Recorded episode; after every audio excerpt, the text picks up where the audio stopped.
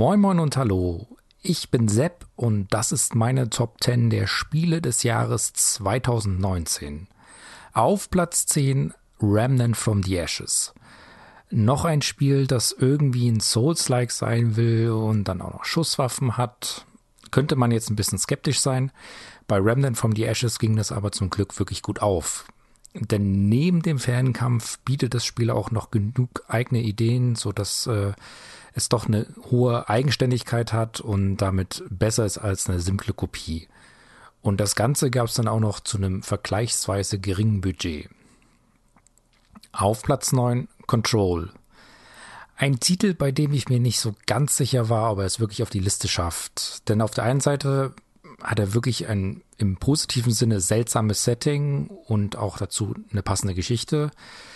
Ich kann mit Gravitation spielen, ich kann die Level manipulieren und daraus entstehen wirklich interessante Kämpfe. Auf der anderen Seite fand ich das älteste Haus aber extrem unübersichtlich, was oft zu frustrierenden Wegen geführt hat.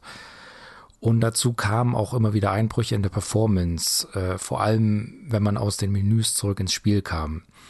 Aber dann gab es zum Glück äh, das Labyrinth. Das hat mich derbe positiv überrascht. Um es mit äh, Jesse Swatton zu sagen, that was awesome. Auf Platz 8 A Plague Tale Innocence. Wieder mal ein von äh, Focus gepublishtes Adventure, das vor allem über die Stimmung punkten kann, wie schon letztes Jahr beispielsweise Vampire. Wirklich toll inszeniertes Setting, gute Charaktere, es wäre schön gewesen oder nett gewesen, ein bisschen mehr Gameplay zu haben. Aber auch so war das wirklich eine sehr schöne Reise. Auf Platz 7 Sekiro Shadows Die Twice. Was hat Miyazaki da wieder geschafft? Eine gewohnt detaillierte und wunderschöne Welt mit toller Story und mit einem komplett neuen Kampfsystem, das quasi selbstgeschaffene Souls-Genre deutlich erweitert. Leider ist auch das Kampfsystem genau das, wo es bei mir so ein bisschen gehapert hat, denn ich bin leider bis zum Ende nicht ganz warm damit geworden.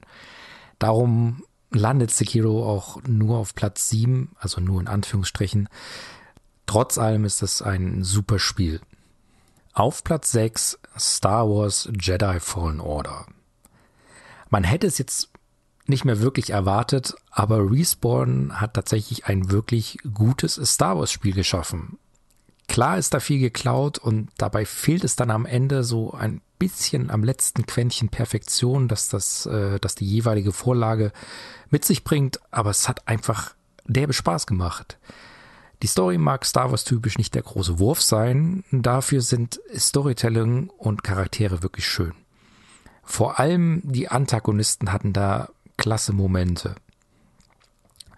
Schön auch, dass man so viele Schauplätze sieht, die man aus dem Universum kennt und dass man da überall kleine Bits Hintergrundgeschichte bekommt. Das hat das Erkunden wirklich lohnenswert gemacht. Und apropos Erkunden, dabei findet man ja auch allerhand kosmetischen Kram. Und da ist es schon fast verwunderlich, dass die Sachen einfach ja, freispielbar sind, ohne dass man dafür bezahlt mit Mikrotransaktionen oder dergleichen. Das nächste Mal dann einfach mit ein bisschen mehr Politur, was das Klauen, aber leider auch die Technik angeht. Und dann darf es auch gerne auf der imperialen Seite weitergehen. Ich freue mich drauf. Danke, Respawn. Platz 5, Katana Zero. Drogen, Synthes, Zeitmanipulation und ein Auftragsmörder mit Katana. Manchmal braucht es einfach nicht mehr. Und deshalb muss ich da auch nicht mehr dazu sagen. Es ist einfach ein wunderbar rundes Indie-Spiel. Große Empfehlung. Platz 4 Trüberbrok. Ein wirklich schönes Adventure. Und schön trifft's hier auf verschiedenen Ebenen. Zum einen sind Charaktere und Story wirklich gelungen. Zum anderen ist die Optik der Hammer. Echte Props sind eben doch ein bisschen schöner als ja, digitale Inhalte. Man kann also nur hoffen, dass die BTF noch ein paar weitere Geschichten erzählen möchte. Es darf gern mehr Spiele geben, in denen dieser Aufwand betrieben wird. Platz 3 Baba is You. Die Idee ist so simpel, aber sie führt zu einem so komplizierten Spiel. Ich weiß nicht, ob ich es jemals schaffen werde, alle Rätsel zu knacken, aber ich setze mich immer wieder mit Freude hin, um es zu versuchen.